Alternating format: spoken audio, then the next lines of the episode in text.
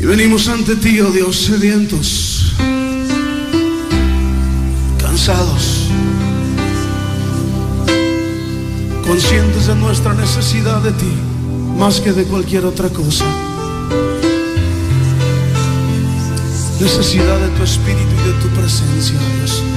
Dios tiene un propósito para todo el mundo. Dice la palabra de Dios en Proverbios 19, 21. El hombre hace muchos planes, pero solo se realiza el propósito divino.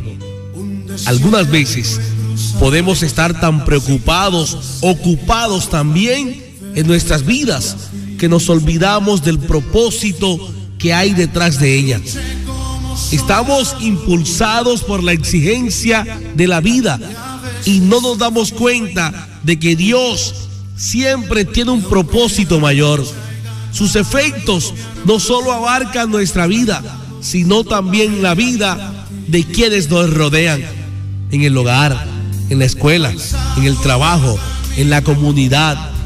Busquemos en intimidad el propósito de Dios para nuestra vida. Es imposible conocer el propósito de Dios si no tenemos hambre por conocer a Dios ni servirle a Él. Cuando Dios ve un corazón dispuesto y disponible para hacer su voluntad, es irresistible para Él revelarle sus planes y propósitos para su vida. No dejes que el enemigo entierre tus sueños formando una mentalidad de derrota. Escúchalo.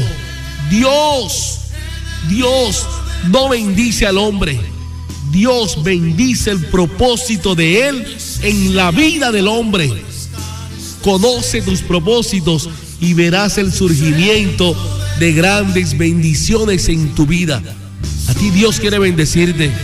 Que Dios te bendiga inmensamente y que tengas un hermoso día agarrado de la bendición de Dios.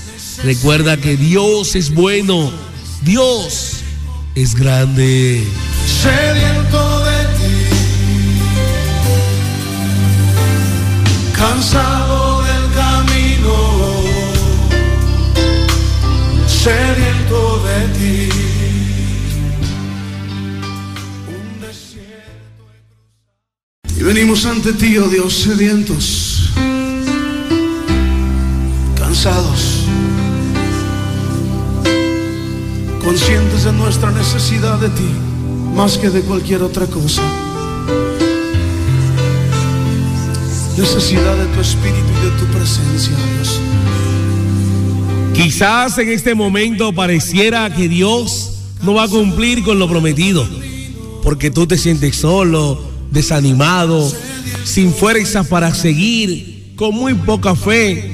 Miras cómo tus planes se vinieron abajo, cómo tu vida va rumbo al precipicio y miras cómo todo lo que hay a tu alrededor te hace pensar que aquella promesa que un día recibiste de Dios no se cumplirá.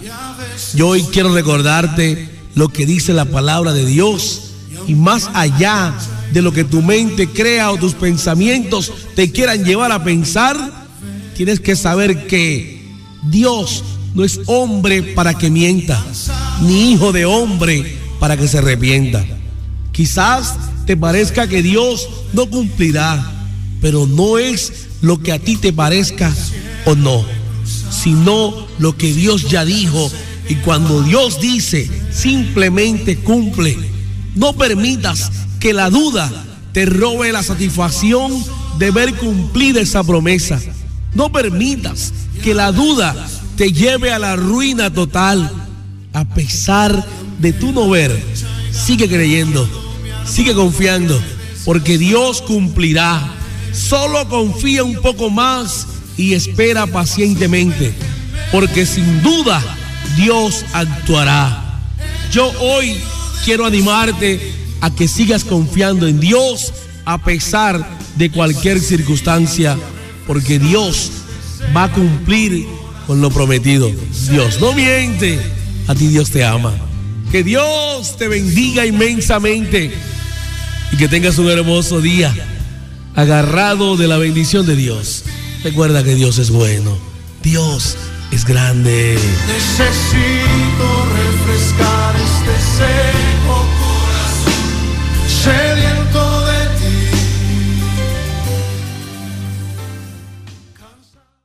ti. Y venimos ante ti, oh Dios, sedientos, cansados, conscientes de nuestra necesidad de ti, más que de cualquier otra cosa. necesidad de tu espíritu y de tu presencia, Dios.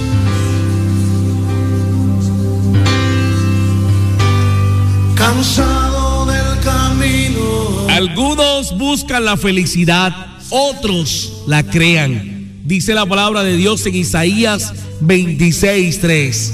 Tú guardarás en completa paz aquel cuyo pensamiento en ti persevera, porque en ti ha confiado.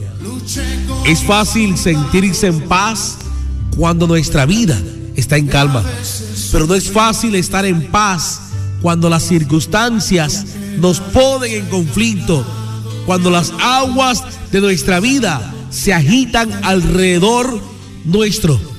Pero cuando recordamos que estamos firmemente parados en la roca que es Jesucristo y no en una religión, poniendo toda nuestra fe y confianza en Dios, podemos tener paz. Oh Dios, ayúdanos a saber que siempre estás obrando en nuestra vida y a confiar en ti en los tiempos difíciles. Nosotros confiamos en ti. Que Dios te bendiga inmensamente y que tengas un hermoso día agarrado de la bendición de Dios. Recuerda que Dios es bueno. Dios es grande.